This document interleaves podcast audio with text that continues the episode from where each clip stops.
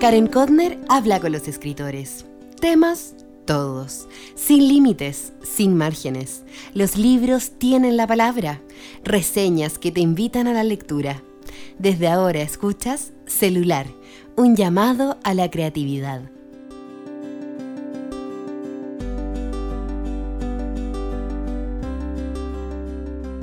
Hola, hola, ¿cómo estás? Grabo este episodio 39 el jueves 25 de marzo del 2021. ¿Qué escucharás hoy? Nada menos y nada más que la segunda parte de la entrevista que le hice al director de orquesta Paolo Bortolameoli. Te invito a escuchar sus reflexiones y empaparte con su amor por la música. Para él, y cito, el arte es el mayor logro de la humanidad. Eso dijo. ¿Estás de acuerdo? En pocos días más termina el concurso con el sorteo de su libro, Rubato, que publicó con la Pollera Ediciones. Si quieres ganártelo, es facilísimo. Mira, solo tienes que ir a mi Instagram o a Facebook y dejar un comentario sobre por qué quieres ganar. Sí, así de simple. Casi me olvido. A partir de la otra semana mandaré el boletín el día viernes, siempre con recomendaciones, sugerencias y buena información para una vida más entretenida. Este mes de marzo fue con todo. Es decir, mira, regresé de vacaciones, mis hijas iniciaron el colegio y presencial. Volví a escribir y trabajar. Lo que me tiene hiper contenta ha sido la convocatoria al taller de lectura Mamma Mía. Sí, Mamma Mía, porque se llenó. A propósito de mi taller literario, y justo el día que sale este podcast, tendremos la primera ascensión con el análisis del libro Ozuki, la librería Mitsuko, de Aki Shimazaki. Ha sido bien emocionante la respuesta a la gente. Y además publicaron una nota sobre el taller los amigos de la radio Beethoven. Acuérdate, todo lo encuentras en la transcripción en mi página web www.karenkotner.com. Parece que después de mi visita a la Patagonia en febrero, me volví a interesar más y más en el reciclaje. Hoy vinieron de una empresa que se llama Hope, que la encontré en Instagram, y retiraron toda mi basura digna de reciclar. Así me aseguro de que realmente los cartones, el plástico, el vidrio y cuánta cosa más se recicle y no quede en un basural. Este sábado en la noche comenzará Pesach, una fiesta judía en la que celebramos la liberación y el fin de la esclavitud en Egipto. Sí, ese mismo Egipto de la Biblia, que para nosotros es la Torá, el Antiguo Testamento. Por ocho días no voy a comer nada con levadura, harina, arroz y todo eso reemplazado por una dieta especial, con un pan tipo galleta que se llama matzah y que es bien crunchy. El año pasado, justo hace un año, entrevisté al escritor y dramaturgo Marco Antonio Laparra y ahí conté sobre Pesach. Quiero agradecer de todo corazón, pero de verdad, de todo corazón al escritor Marcelo Simonetti, que me envió de regalo dos libros buenísimos de autores chilenos, ambos del sello Ediciones de la Lumbre. Uno es la novela Chino de Antonio Stornol y el otro Ambiente Familiar de Maivo Soares. El de Stornol está muy bien logrado. Te invito a un viaje de música y de un Chile que desapareció. El de Maivo Suárez es un libro relatos y te agarra full.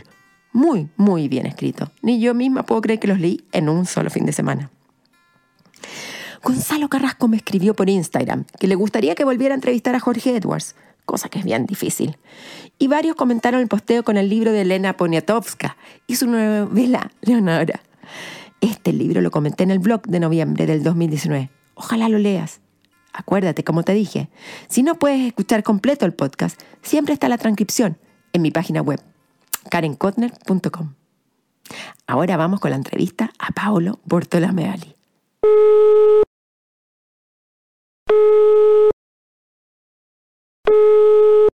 Hemos hablado de esta frase que era maravillosa, que deja la música que te guíe, que es uno de los consejos vitales en tu carrera en términos profesionales, pero ¿hay algún consejo de vida que alguien te haya dado que hoy resuene en ti?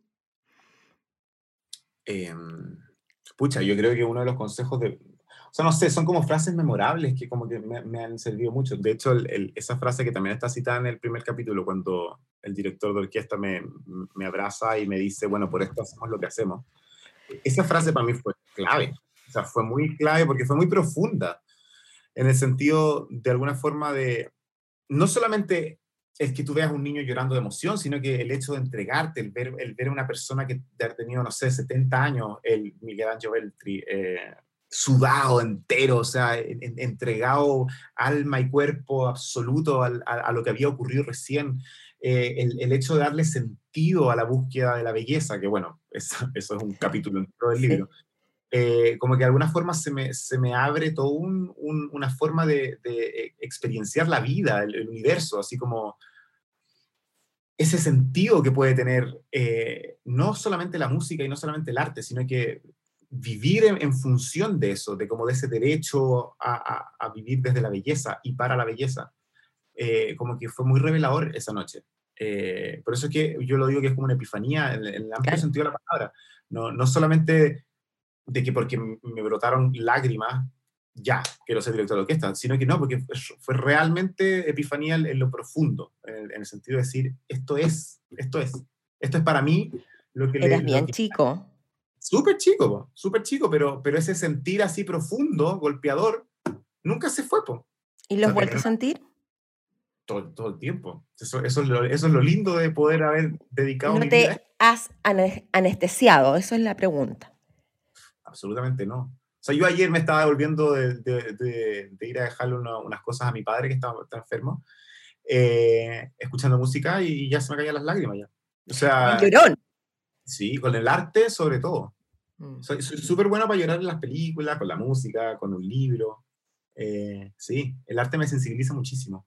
Porque de verdad que siento, o sea, yo me creo lo que digo cuando yo digo esta cosa de que yo creo que el arte de verdad es el máximo logro de la humanidad porque, porque cuando lo veo desde un punto de vista espiritual, hecho producto, es que es el tema, eh, me emociona, porque la tecnología nos hace avanzar, nos hace comunicarnos, todo lo que quiera. Todos los avances, de alguna forma, de la ciencia, de los descubrimientos, sí, son, son tremendos logros desde un punto de vista de cómo, cómo animales pensantes como nosotros pudimos llegar a eso. ¿Cómo, cómo llegamos a poner a, uno de nosotros en la luna? Una cuestión así para mí es, inexplicable, pero el hecho de que seamos capaces de generar estímulos abstractos que nos emocionen, para mí es, superior.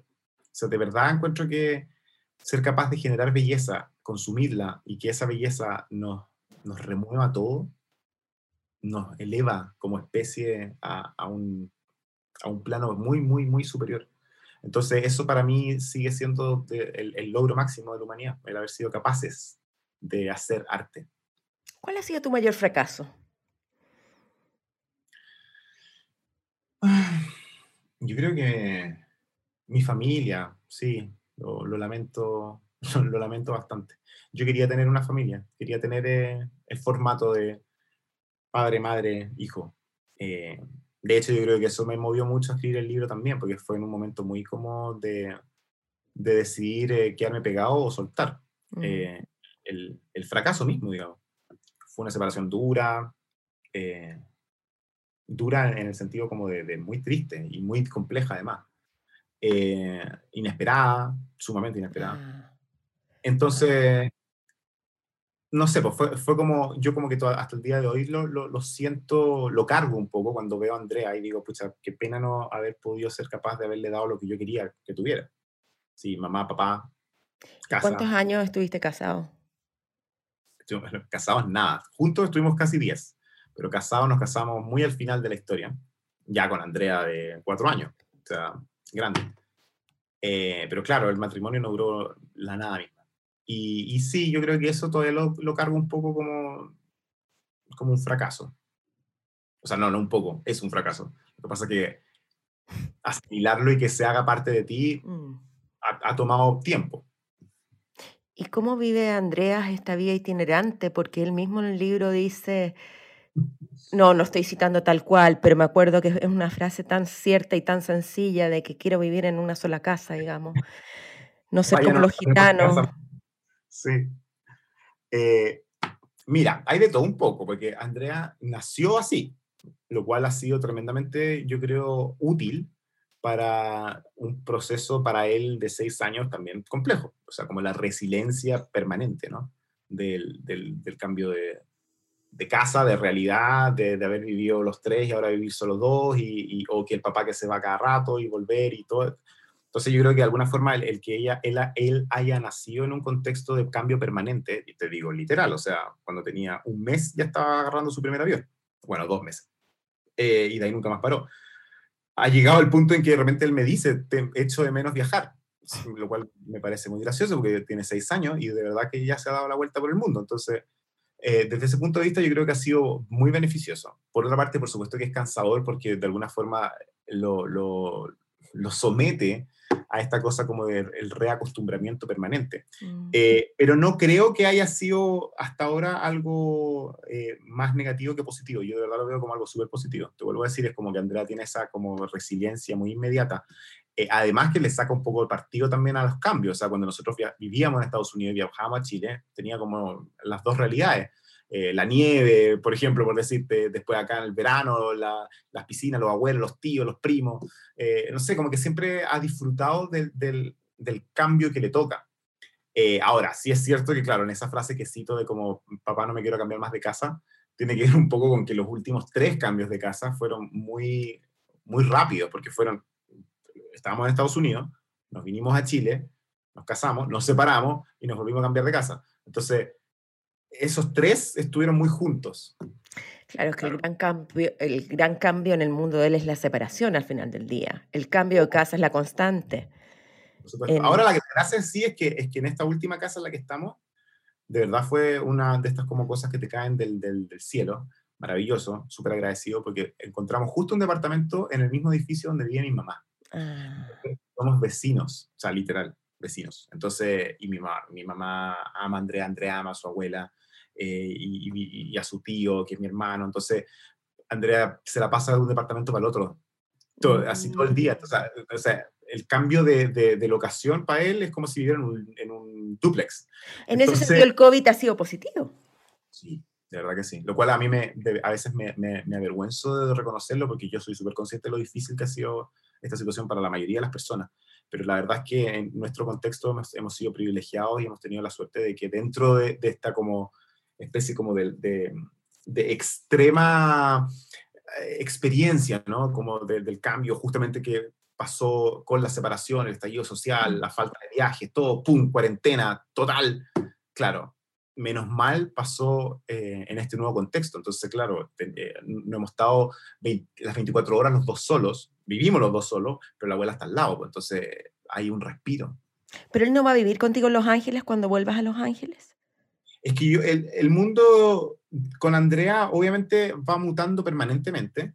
Eh, está más grande, por lo tanto ahora es más fácil viajar con él, porque una de las limitantes que tenía antes, por ejemplo, que yo viajara solo con él, que también lo hice, cuando tenía cuatro años, por ejemplo, es que claro, en un ensayo con quién lo dejo, es mucho más complicado. Ahora ya está grande, ahora en un ensayo puede ir conmigo, sentarse las tres, cuatro horas que dura y después salir a jugar y todo el cuento. Entonces, eso está dentro de los planes también, como que tengo una, una vida mucho más eh, de, de compañero. Y por otra parte, que es algo, por supuesto, también como que fue creciendo de forma orgánica. Eh, mi agenda internacional se ha, se ha, construido mucho en función también de ser eh, equilibrada. O sea, los primeros años fueron más intensos y más desbordados, como, como que había que aceptar todas las invitaciones y estar, estar en todas. Eh, hoy en día no es tan así, entonces eso me permite ser mucho más equilibrado en cuanto al tiempo que paso aquí y el tiempo que viajo, y en ese, en ese viajar también el tiempo que puedo ir con Andrea. ¿Al colegio va a ir acá en Chile? Sí. ¿Y va a ir a la escuela italiana como tú? Sí, ahí va. Van a poder hablar en italiano y va a aprender inglés además y va a saber español. O sea, inglés ya sabe. Eh, claro, por eso. La suerte de, bueno, la suerte para todos en realidad, que cuando nos vivimos a, vivir a Chile ya había alcanzado a, a, ser eh, entonces, el inglés ya lo tiene absolutamente incorporado y el italiano lo está aprendiendo bien rápido, en realidad. Vamos un poco ahora, Paolo, a ciertos temas. Me gustaría, ¿tú alguna vez sufriste de bullying? No, buena pregunta. Eh, no, y de hecho siempre la respuesta eh, es una que aprecio mucho, que es que yo tuve mucha suerte porque caí en un curso muy particular. eh, yo creo que la, gracia del curso en el que estuve es que todos éramos muy distintos, todos teníamos como personalidades muy, muy particulares, no sé, pues había uno que, que, era fanático, imagínate, de escribir en todos los cuadernos estadísticas deportivas de, todo el mundo. El equipo tanto se enfrentó con tanto, ganó esto y esto, y así tenía hojas y hojas, terminó siendo el periodista deportivo. Otro que le encantaba dibujar y terminó siendo arquitecto. Eh, qué sé yo, como que éramos muy particulares y de alguna forma eh, mucho respeto del otro. Entonces, no caí en un curso así como de los populares, los nerds, ¿cachai? Como que no fue así. Entonces, fue muy rico crecer todos juntos. De hecho, mis, mejores amigos siguen siendo los mismos amigos del colegio. Eh, y en ese sentido, yo creo que, claro, me molestaban por otras cosas, porque cuando éramos adolescentes, por ejemplo, y, y había carrete, yo les decía, no, no puedo, tengo que estudiar. Entonces, como, pues, no tengo que estudiar.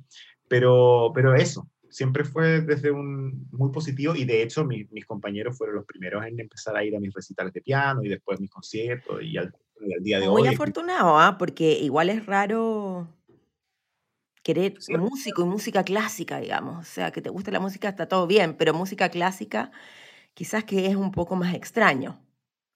Sí, y, los niños son crueles y, no, y como que se agarran de lo que sea. No, yo para nada. No. O sea, de verdad, fue una suerte haber tenido ese crecimiento, infancia, adolescencia eh, sin bullying. ¿Y cómo es tu relación con el físico? ¿En qué sentido? Eh, ¿Cuánto te cuidas? ¿Cómo vives tú eh, el ejercicio, el ah. cuerpo, la mente? Lo, de la preocupación del físico yo creo que ha sido una cosa que ido aprendiendo con el tiempo más, más ahora, hacia el final partió mucho con el tema de dirigir, porque la gente no se imagina, pero dirigir es extraordinariamente agotador, justamente porque estar batiendo las manos en el aire sin ningún tipo de resistencia por horas es, es para agarrotarte todo. Los claro. Los hombros. Mira, porque justamente, pucha, yo sé, pero efectivamente yo miraba la foto de que es la portada y unos músculos esculturales, o sea, don, bueno, eh, por eso te digo, ese, ese, fue como la cronología, porque cuando empecé a dirigir me di cuenta de que si no sacaba músculos en toda esta zona, que, que es brazos, hombros y espalda, de verdad me iba a morir, o sea, me, me iba a fatigar, me iba a dar tendinitis. Entonces empecé a hacer ejercicio, pero casero, ¿ah? nunca fui de gimnasio ni nada, o sea, empecé a hacer muchas flexiones, abdominales y un poco para prepararme eso, eh, justamente el torso. Eh, y ahora con el tiempo, pero te estoy diciendo los últimos tres años, como que, claro, le he encontrado mucho más sentido a tener como, como una vida saludable y ojalá hacer deporte, más, más deporte, digamos. Entonces, últimamente estoy haciendo más, más actividad física en ese sentido. Eh, pero nunca fui muy, muy como de sino que es una cosa más que fue naciendo desde la necesidad física, literalmente, de mi, de mi oficio, de que yo sentía que, que necesitaba estar más, más, más seteado, digamos, porque si no me iba a costar. ¿Tienes vicios? No, sabes que no soy vicioso. Eh, sí hago cosas que no son del todo sanas. Por ejemplo, fumo, pero no fumo tanto. Fumo re poco y, pueden pasar periodos que no fumo nada, o sea, meses y no, como que no lo he hecho ni de menos. En eso también me, me, gusta eso, de que no, no soy dependiente. Eh, no consumo drogas porque no, nunca me llamaron la atención y, las veces que probé las más blandas, así como la, marihuana, por decirte, eh, no, me, no, me hace, no me cae bien, me, me mareo, me, no. Entonces, como tampoco por ese lado. Eh, para el alcohol soy muy como de social nomás, o sea, me gusta tomar vino, es lo que más me gusta, vino y, la, y cervezas artesanales, esas son como las dos como cosas así. En una historia tuya en, en, Instagram salías con una cerveza, creo, algo ahí, tomando cerveza. las cervezas ricas me gustan mucho, sí. Pero te gusta cocinar, ¿no? pero eso también es nuevo. ¿ah? Reconozco que antes era mucho más flojo y cuando, y cuando o sea, yo creo que la separación obviamente me fomentó eso, eh, la separación y la cuarentena. De hecho, mucho lo que cociné este año y aprendí mucho. Y, y, como alguien ponía en algún Instagram por ahí, este fue, eh, fue el año en que todo el mundo hizo pan. Y yo también fui uno de los que hizo pan. ¿Tú haces pan? hice pan, hice qué hice de, de todo pilla, qué sé yo. Que la cocina es eh un, un acto artístico. Y, y, cada vez me gusta más. Y es increíble cómo me puedo haber pasado, yo creo, 36 años sin haberle tomado el, peso a cocinar, no a comer. Comer siempre me ha encantado. O sea, eso sí que es de las cosas, de los placeres más grandes de la vida. Aparte que soy te lo digo humildemente, yo, yo creo que soy la persona menos mañosa que conozco. Porque no hay nada que no me guste. O sea, me puedes hacer pruebas de todo, la típica, que si me gustan las guatitas, sí, me gusta la guatita, si me gusta el piure, sí, me gusta el piure, la ostra, los erizos, así como las típicas como que te, te, te ponen a prueba, ya, todas esas a prueba me encantan. Así que de ahí para arriba, en realidad no, no conozco nada que yo no probaría, entonces me gusta mucho comer. Eh, y bueno, en el, libro hablo de eso, pues, de, la cosa de de la mezcla de los sentidos y los, y los olores y los sabores que de verdad me parece sumamente sensual en el sentido más amplio de la palabra, como el, el hecho de estimular tus, tus múltiples sentidos te hace gozar distinto cada experiencia. O sea, la música e, es, es muy de eso también. Uno de verdad puede llegar a evocar experiencias sinestéticas con la música. O sea, de, de ver colores, de oler. En el libro también hablas de eso un poco. Eh, bueno, es que lo tengo aquí anotado. Eh, tú te rayas, que el sentido en eso para los auditores internacionales, rayarse es como que tú te obsesionas con algo en un minuto, con, claro, porque rayarse es una expresión netamente chilena, te obsesionas con algún músico, con alguna melodía, con algo, en con quién estás obsesionado hoy, que estamos grabando a mediados de enero. Eh, no, hoy día ya no, no tengo compositores. Ahora ya como que ya me pasó esa fase, en el sentido de como que creo que ya, ya, ya pasé por todas las rayaduras que podría haber pasado. Lo que sí ahora me está gustando mucho es el rock. Estoy como, como dando mucho el, el rock eh, en el sentido como de, de, de aprenderlo bien ahora, eh, como de, de, aprenderlo con H, eh, aprenderlo. Porque me gusta encontrarle ese paralelo que tiene con el arte en general, de que al final de cuentas el rock es una manifestación también sumamente inevitable de sus creadores, es muy del contexto, es muy del, de, o sea, no, no hay una rebeldía gratuita, no es porque sí. Entonces, esa, esa como constatación, sobre todo en los clásicos, sobre todo en, en, en, el rock como del origen, en el rock británico, en el rock norteamericano, en el rock latinoamericano, eh, me tiene muy entretenido. Entonces estoy escuchando mucho... Eso rock. por un documental que estuviste viendo, ¿no? También, me encantó, el Rompan Todo. Sí, no, pero, pero además se da porque en el, en el capítulo ese que yo hablo justamente del camino a la, a la abstracción, también cito bastantes eh, canciones, sí. eh, de alguna forma para explicar como cosas netamente musicales, canciones de rock, desde Metallica, eh, qué sé yo, están eh, los Guns N' Roses, está... Sí. Eh, bueno, los grandes grupos, digamos, los Rolling Stones y te vas dando cuenta que hay muchas semejanzas. También en el primer capítulo, cuando hablo de Beethoven, yo a Beethoven lo tildo de, de ser un rockero. Sí. Y no para ser sensacionalista, ni, ni, ni como para, para, para, ser como jovial en la descripción, sino que porque realmente desde un punto de vista como netamente tanto como espiritual beethoveniano, como de impulso, como de transgresión, como de político también, de contestatario, pucha, tú, si tú no leyeras que estamos hablando de Beethoven, pero leyeras toda la descripción, podrías pensar que estás hablando de un rockero de los años 60. ¿Entiendes? Entonces, eh, el, uso de la música al, al servicio de, esa, de, de, ese mensaje interno me, me parece muy fácil de encontrar en este cruce de estilos. Y por eso es que al final de cuentas, yo siempre llego a la misma conclusión. Ven, así como no se trata de música clásica, de jazz, de música popular, de rock. La música es música y los artistas son artistas, o sea, los mueven las mismas cosas, es lo que nos une a todos finalmente. Y por eso es que el arte es tan transversal, porque no es un invento, no es, no, no, no es una, una, cosa marciana que llegó desde el espacio. No, es una creación. Pero en ese sentido, cuando tú hablas de música, justo también al final del libro, cuando estás ah, cerrando el libro, le dices a Andrea, que hay música buena y música mala. ¿Cuál es la música mala? Sí, es que eso es citando a Duke Ellington, que decía eso, que como que de alguna forma él, él abraza todos los géneros, en el sentido de decir, la única separación que podamos hacer de la música es la buena y la mala. Pero ¿cuál es la, la mala para ti?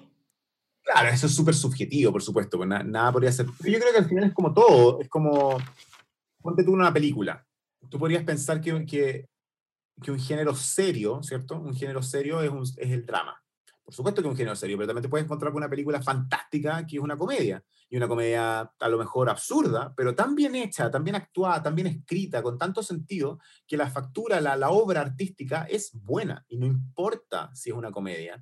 Y, claro. y, y no importa si es una película de ciencia ficción, ¿Me entiendes? Entonces, en ese caso es como eso, lo mismo. No importa qué tipo de música te gusta, lo que, lo que, lo que sí importa, o un poco la única distinción que vas a hacer es, si es buena o es mala.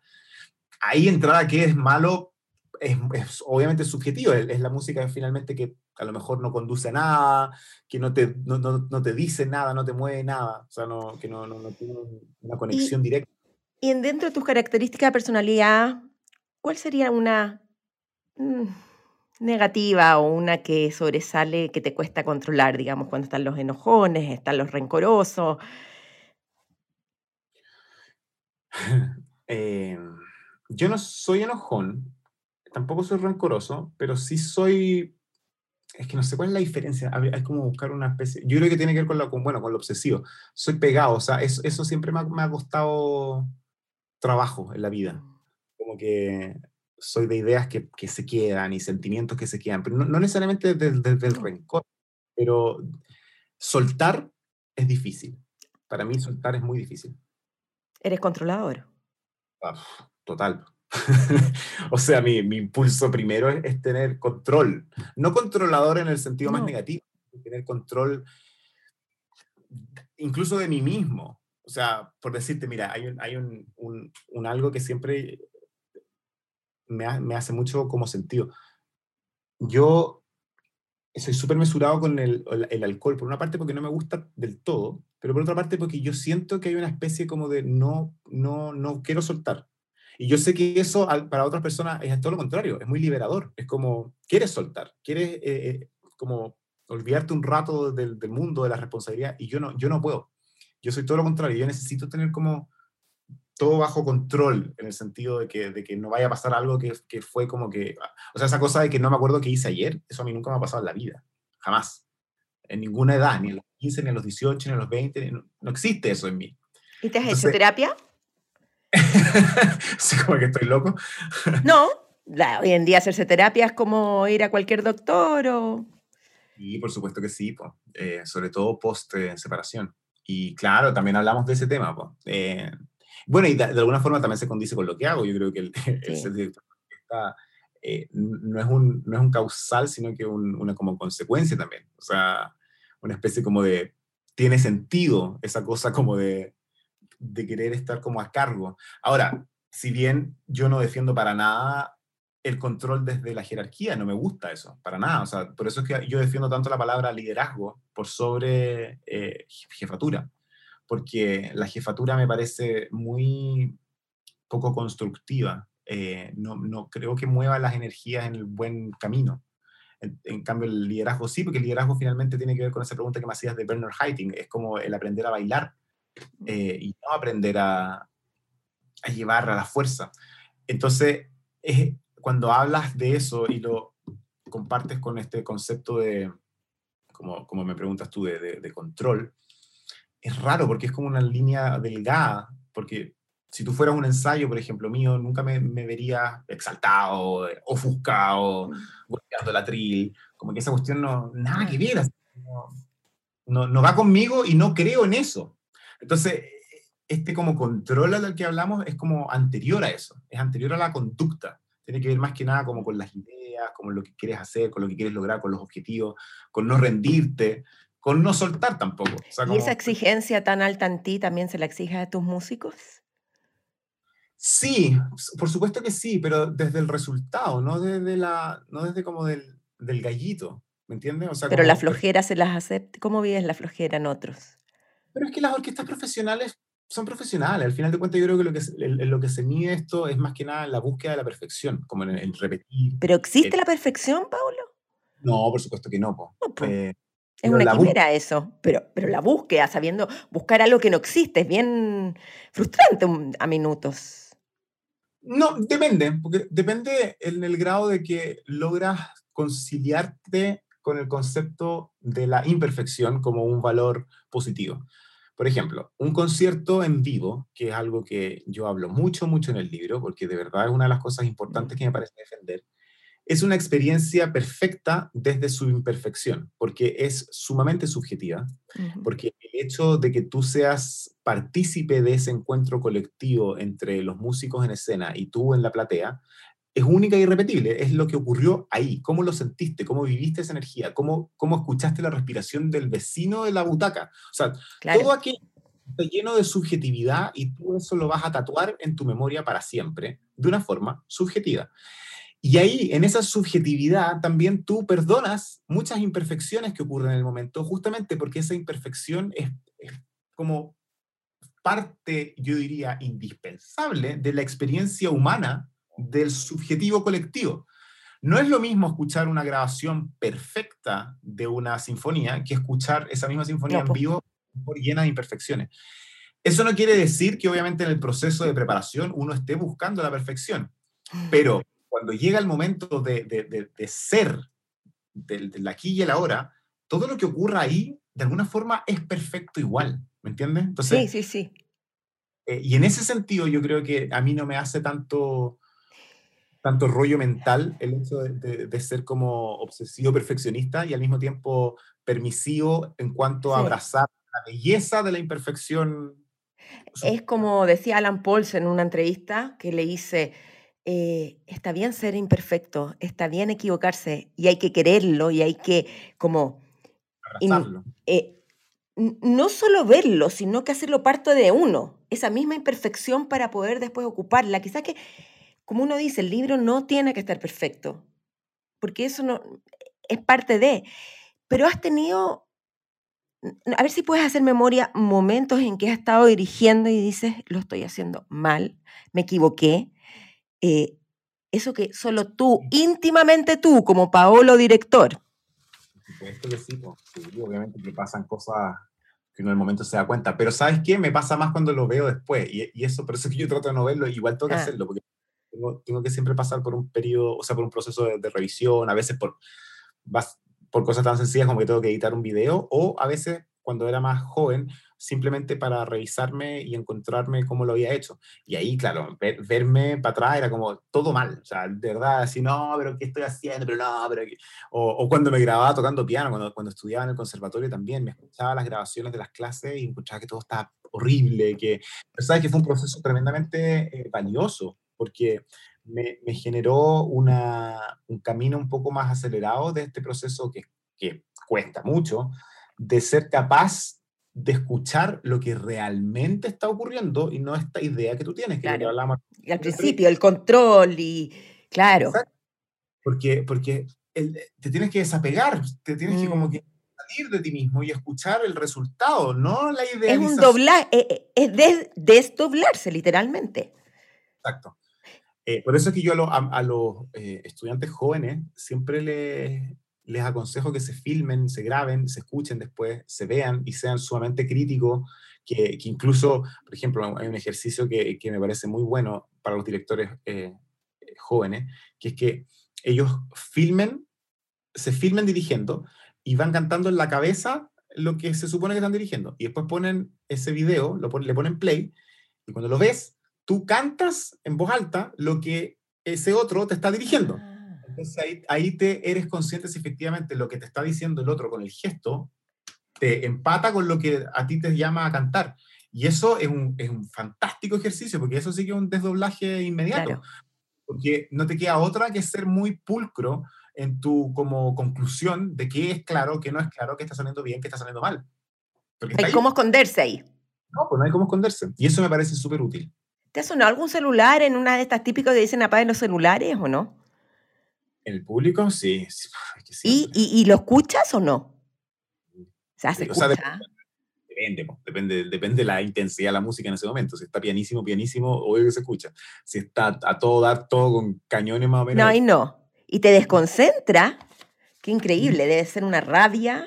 Me concentra y me frustra. Porque, pero ¿sabes por qué me frustra? No tanto por lo que está ocurriendo, sino que por la desconexión del público. Me, me, me frustra que, que la gente tenga que pasar por esa distracción cuando pueden haber estado sumamente mm.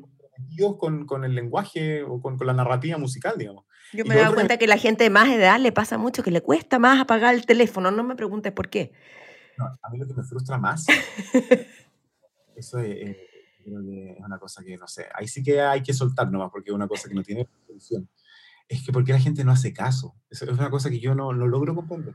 O sea, ¿por qué si te lo dicen, si te lo dicen, y te lo piden, y te lo piden encarecidamente, eh, te dan, te dan minutos para, hacerte, para, hacer, para hacerlo, igual no lo hacen. Esa cuestión a mí me descoloca. la gente no decida omitir esa información y no hacer caso. Así, no, yo no escuché. Me están pidiendo que apague el teléfono, oh, yo no lo apago. Eso, te juro, me, me, me descompone porque me gustaría que esa persona me lo explique en la cara. Me diga por qué no es caso. ¿Por qué? ¡Hazlo! Pregúntale. Oye, Pablo, ¿qué te gusta tomar de desayuno? Eh, ahora estoy tomando cereales, granola, cereales con, con yogur eh, y fruta picada. ¿Y echas de menos la palta cuando estás afuera o no? sí. Sí, cuando yo vivía afuera, cuando estudiaba, cuando estudiaba afuera en, en, Estados Unidos, había, habían hartas cosas que echaba de menos, pero las más como típicas eran el limón, porque la, en Estados Unidos nadie come ensalada con limón. Entonces, era, pedir limón era imposible, te traían todos los dressings que tienen, que todas estas salsas, cremas, yogur y cuestiones, pero no, limón, no había limón. Entonces al final yo me empecé a comprar limones y me los llevaba yo al, al, al casino, en, así en la mochila, porque si no, no podía comer ensalada. Bueno, sí podía, pero, pero igual echaba de menos. Eh, la palta, por supuesto que echaba de menos la palta. La fruta de verano, una cosa así espeluznante. O sea, la cantidad de veranos que yo no vivía acá, porque yo, yo vivía de invierno en invierno.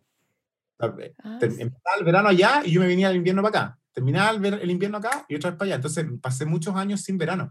Entonces, sin durazno, sin melón, sin sandía, era, era fuerte. Porque, claro, habían, pero desabrío, nada que ver. malo. Lo otro, los mariscos. Ah. Eso, es una cuestión, porque me encantan los mariscos, me, me fascinan. Entonces, mucho echarlo de menos. Te vuelvo a decir, puedes encontrarlos, pero no tienen la intensidad de sabor al que uno está acostumbrado. Yo venía a Chile a comer. A comer. Oye, ¿y porque el día tiene 24 horas y yo veo que eres muy activo en redes sociales. O sea, yo me preparo para las entrevistas, Pablo, pero no te puedo seguir el... no, en un minuto dije, ¿sabes qué, Karen? Ya, hasta aquí llegaste, tantas entrevistas, tanto esto, tanto... no pude, pero ¿cómo organizas tú tu día? Uy, me hago, me, hago, listas de cosas que tengo que ir haciendo en el día, eso sí, como cosas, checks, así, ya, esta, esta serie de cosas las tengo que haber hecho antes que termine el día. Eh, por ejemplo, cuando escribí el libro, que lo escribí al final en cuatro meses y medio, eh, fuera lo, pasar lo que pasara, aún así, estando con Andrea todo el día y un montón de otras cosas, yo tenía que terminar el día y haber escrito cinco páginas. O sea, no importa la hora que termine, pero tenía que tener escrita la quinta página, sí o sí. Eh, entonces, eh, soy muy de eso, como de ponerme ese tipo como de, de meta eh, intransable. Em, no soy difícil tanto de... eso, ¿ah? Convivir con alguien así también es difícil. Seguro. No soy tanto de alarmas y esas cosas porque como soy muy fanático y obsesivo, al final termino haciendo las cosas igual. ¿Y te despiertas temprano o la noche? ¿O, eres nocturno? ¿O da lo mismo, cualquier hora? Funcionas igual. O sea, eh, me encanta dormir y yo por mí dormiría mucho. De hecho, la gente se, me, no me cree cuando le digo eso. Yo, yo generalmente, cuando yo le digo, ¿sabéis que yo en, por naturaleza, de verdad, yo podría dormir como un león, podría dormir 20 horas?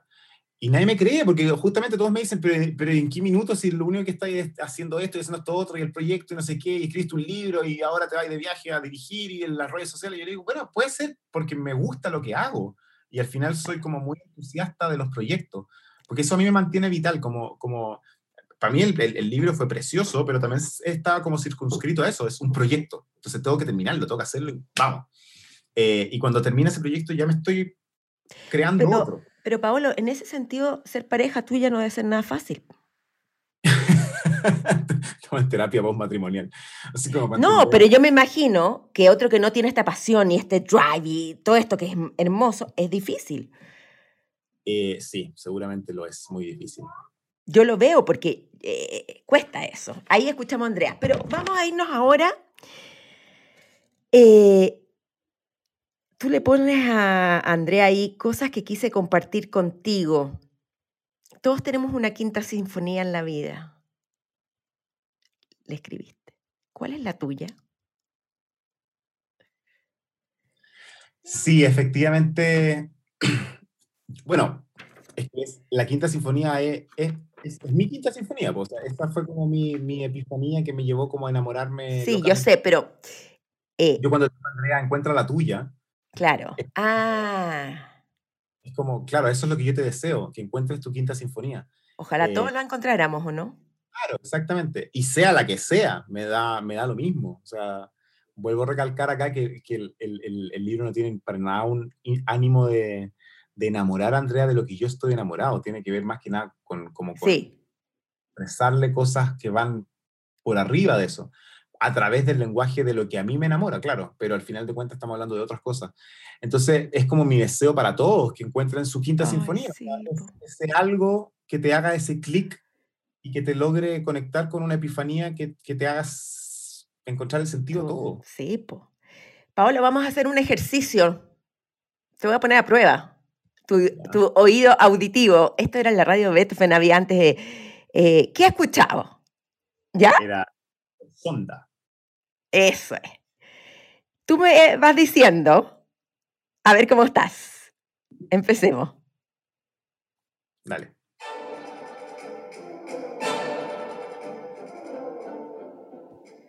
Eso es Iberia. Voy a ponerlo en pausa, espérate. ¿Qué es? BBC. Sí, bien. ¿Qué? ¿Sabes qué? Eh, oigan, todos los que nos están escuchando hoy día tienen que escuchar esta música junto con el libro, leerlo y después no van a poder más escuchar música clásica haciendo algo como dice Paolo, que ya es terrible porque la empiezas a entender, empiezas a leerla musicalmente. Te voy a poner otra cosa. Vale.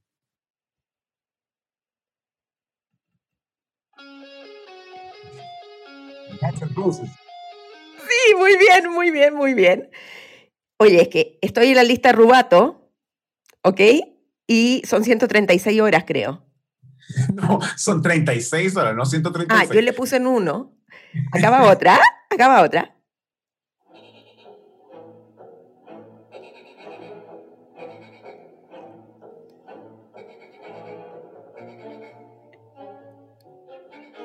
Hola, cuatro estaciones.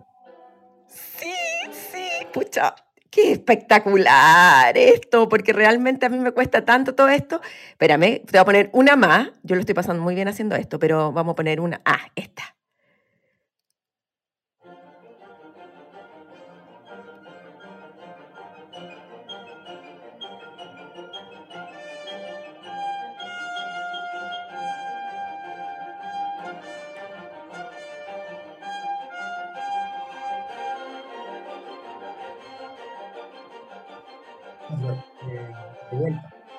No, la Sinfonía India.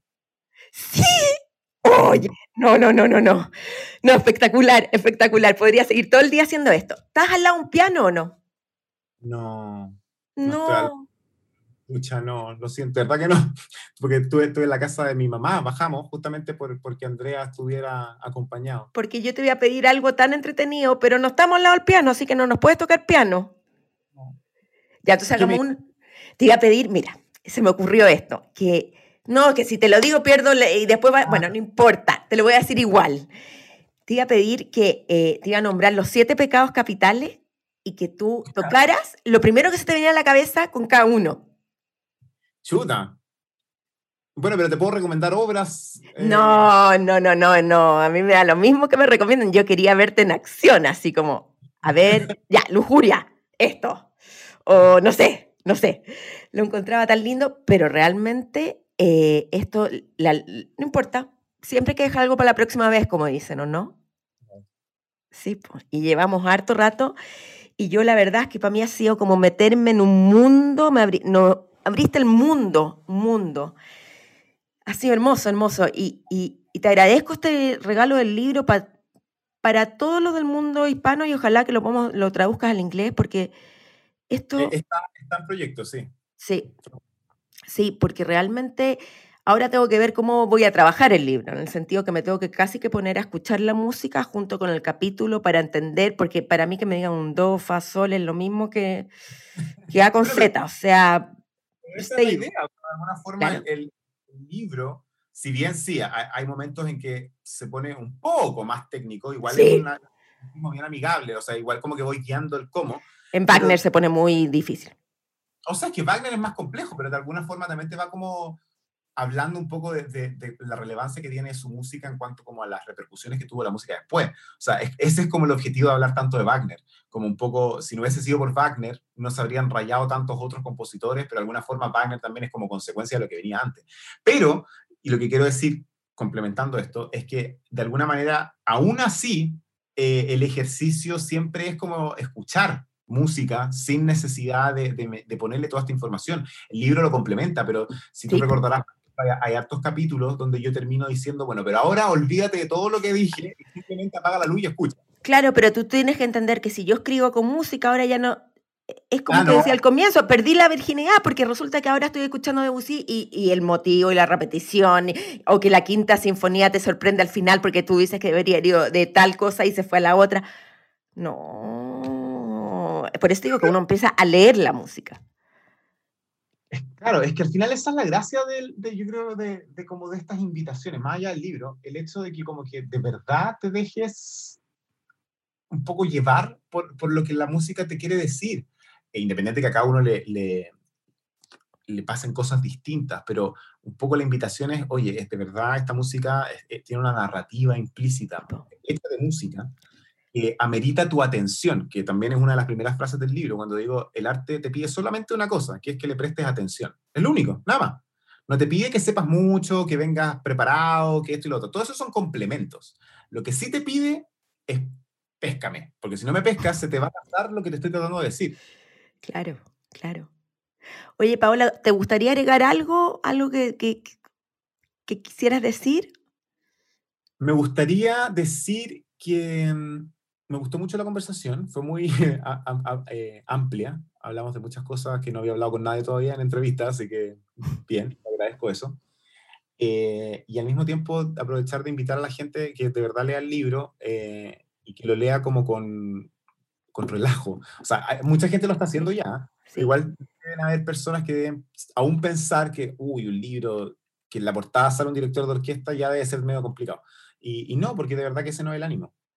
No, yo te digo la verdad, yo que leí el libro, mm, al principio me lo empecé a devorar, ya en un minuto había una parte técnica, como dije, y después de nuevo me lo devoré. Y, y vamos a la editorial, se pasaron porque nos dieron, la pollera nos dio un libro para sortearlo, para regalarlo entre los auditores. Y yo ya estoy pensando a quién le puedo regalar el libro. Y se agradece ah. mucho además la playlist. Maravilloso. Bueno, de hecho, a, propósito de que tocas el, el tema del, de la editorial, bueno, también, nunca está de más, yo siempre lo digo cuando surge la posibilidad, de verdad que el trabajo que hizo la pollera es precioso, o sea, el libro es súper bonito, a mí yo quedé tan contento mm. cuando lo tuve en la mano, o sea, el, desde el espaciado, la separación de los capítulos, eh, muy lindo, mucho cariño eh, de ellos en realidad con este proyecto. Además, el proceso de, edición fue un placer porque me dejaron escribir absolutamente todo hasta el final. O sea, literalmente me dijeron, tú termina el libro y cuando termine, recién ahí hablamos. Y, ya el proceso de edición también fue siempre como conversado. Entonces, no sé, yo me sentí súper cómodo porque primera vez que escribí un libro, para empezar. Eh, no es un libro común, además, es un libro un poco como fuera de, de lo que uno espera normalmente. Eh, como me preguntaste al principio si lo escribí solo, sí, pues más encima lo escribí solo, o sea, no tuve ni, medio ghostwriter, writer. No, no, ni por si acaso. No, porque aparte imagínate con mi personalidad de obsesivo, controlador, está loco, pues estaría cambiando cada Pésimo cliente, pésimo cliente hubiera No. Ahora, ¿por qué no, le pusieron al final este típico índice? Ay, la palabra me cuesta, o no, pero por que hubiera aparecido lo, dónde aparece cada compositor, ¿no se les ocurrió? Eso es como un glosario, ¿eso? No, tiene otro nombre, el índice onomatopa. Uf, es que la palabra me ah, cuesta. Es muy, es, muy, en Estados Unidos se ocupa mucho eso, de que cuántas veces está citado un nombre y te ponen los números de la página. Sí, no, la verdad es que no se nos ocurrió. Eh, yo lo he visto más como en, en, Estados Unidos, eso. No sé si es, si es tan frecuente. No sé, es que eh, yo creo que quizás que en una segunda edición sería súper útil, porque si yo estoy escuchando la quinta, o Debussy, saber en qué páginas aparece para yo cuando estoy escuchando eso, saberlo. Creo que nos, o sea, nunca lo llegamos a hablar así, pero sí hablamos en un momento, por ejemplo, del glosario, y, y, y de alguna forma, yo, yo estaba interesado en hacer un glosario como determinado y cosas así. Ellos me, me, dijeron al principio que sí, después me, me, me abrieron la mente y me dijeron, ¿sabes qué? Yo creo que no es necesario. Primero que nada, porque de alguna forma el libro no es un libro estructurado, por lo menos de forma voluntaria, como, como académicamente, sino que al revés, es como un relato fluido. Entonces, de alguna Claro. manera, lo hace más amigable que no tenga esa como estructura tan como de, de cita para adelante. y para. Academicista. Claro. Claro, yo lo estoy mirando academicistamente. Tienes, Tienes toda la razón. Sí, Tienes porque no toda la ser- razón. no no quiere ser un libro academicista, por más que tenga muchas cosas académicas. ¿Y lo vas a sacar en audiobook? Ah, no lo sé. Eso, eso sí que no Sí, está pues. Todavía, Pero sí, bueno, por lo menos ahora está en, en Kindle, eso sí. Sí, pero tenés audiobook. Sobre todo tú que eres músico y trabajas con, el, con la música. Ay, no, te acabo de meter una idea en la cabeza. Es que, bueno, puede ser tu tercer hijo. Ya tuviste a Andrea, tienes el libro y vas al tercer hijo, al otro. De todas maneras. Sí, Porque ahí puedes sí, integrar la música. Por supuesto. Lo que sí me han preguntado mucho es si voy a seguir escribiendo. Y yo creo que sí, porque de verdad que me, me gustó mucho el, el ejercicio. De verdad ¿Pero ficción? No sé, no tengo idea. No, es que, es que yo, como te digo, a mí las cosas se me van ocurriendo y cuando se me ocurren me obsesiono y ya, vamos, para adelante y saquemos el proyecto. Hoy en día no, no tengo claro lo que voy a hacer. Sí tengo claro que me gustó mucho escribir. Mm. Entonces creo que es algo que voy a volver a repetir en algún momento. ¿Y eres Porque- lector? Sí, no leo tanto como antes. Antes, cuando era más joven, leía más porque ahora muy ocupado, entonces siempre estoy estudiando y siempre estoy metido en proyectos y cosas así. Pero me gusta mucho leer. Pero, pero sí, como que el mundo literario ha sido siempre presente. Mi familia, los dos, mis dos familias, pero mis papás son separados, entonces por eso que mis dos familias eh, son súper lectores. Siempre, o sea, o sea, siempre se lee. Cerca de mi mamá, to- todas las noches lee, mi papá también, eh, sus respectivos también. Eh, y haber escrito como que también me, no sé, como que me despejó todo un tema también. A, a todo esto, una cosa súper curiosa, porque yo siempre escribo, por ejemplo, cuando voy de viaje, bueno, antes lo hacía más en realidad, cuando, cuando me iba de viaje siempre escribía como relatos que después mandaba por mails a mi familia, a mis amigos, qué sé yo. Grandes relatos, pues de hecho, bueno, en un, en, en un pedazo del libro cito una carta que escribí en un, en un tren, ¿te acordás? En uno que estoy en, ya. Esa efectivamente, esa carta existe tal cual, pues. Esa carta es una carta que escribí a mano. Y después la pasé a mail y, y se la mandé a mi familia. Y ahí están mi- mis carpetas de relatos. Y hay un montón de esos así, de viaje y cosas. Pero lo que sí fue increíblemente casi físico fue el bajar toda esa información a papel, o sea, verla escrito, fue como liberador, como que se, se despejaron cajones en mi cabeza. Ah. Claro, porque está ocupando el cajón del pendiente. El algo por hacer. Exactamente. Y no solamente por nivel de información académica, sino que también como emotiva. Te vienen a ver, ¿ah? Y me vienen a buscar. Sí, Ya. voy. Yo creo que, oye, pero sigue escribiendo porque lo haces muy bien, ocupas a- e- ese don también.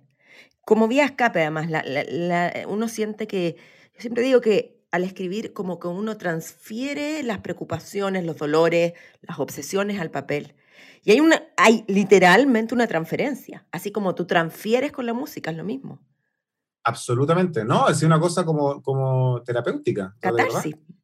Sí, catarsis total. Fue, fue muy liberador en todos los sentidos haber escrito el libro. Bueno, te vamos a esperar con otro libro para otra entrevista. Bueno, no es necesario otro libro para otra entrevista. bueno, yo encantado. Oye, muchas gracias, muchas gracias por tu paciencia al principio y por esta tremenda conversación. Porque Gracias. yo quedé feliz, conocí esta mente creativa. Gracias. ¿no? Cuídate. Y suerte en Houston. Muchas gracias. Sigue creando nomás. Que estés muy Chao. bien. Sal- Gracias. Chao. Chao. Cierre. Y así pongo término a este ciclo de la música. ¿Qué sabías de música clásica? La verdad es que yo no mucho y me sirvió enormemente conversar con Paolo Portolameoli. En abril se viene un mes lleno de novedades y más aún es el mes del libro. Ojo, para mí todos los días lo son. Tendré una nueva página web con un rediseño muy lindo y además el podcast cambiará de nombre. Por fin. No sé si se acuerdan, pero algunos de ustedes el año pasado les mandé una encuesta con posibles nombres. Bueno, llegamos al final del camino. ¿Sabes cuál será? ¿Te gustaría adivinar? Atento, atenta, atentísimos. Lee, escribe, crea. Chao. Han oído celular, un llamado que no termina, el pulso de la creación. Estén atentos a la llamada. Recuerden seguirnos y escucharnos en Spotify, iTunes, Evox y por supuesto en karencodner.com. El diseño de sonido y la postproducción estuvo a cargo de Podcast.cl. Hasta pronto.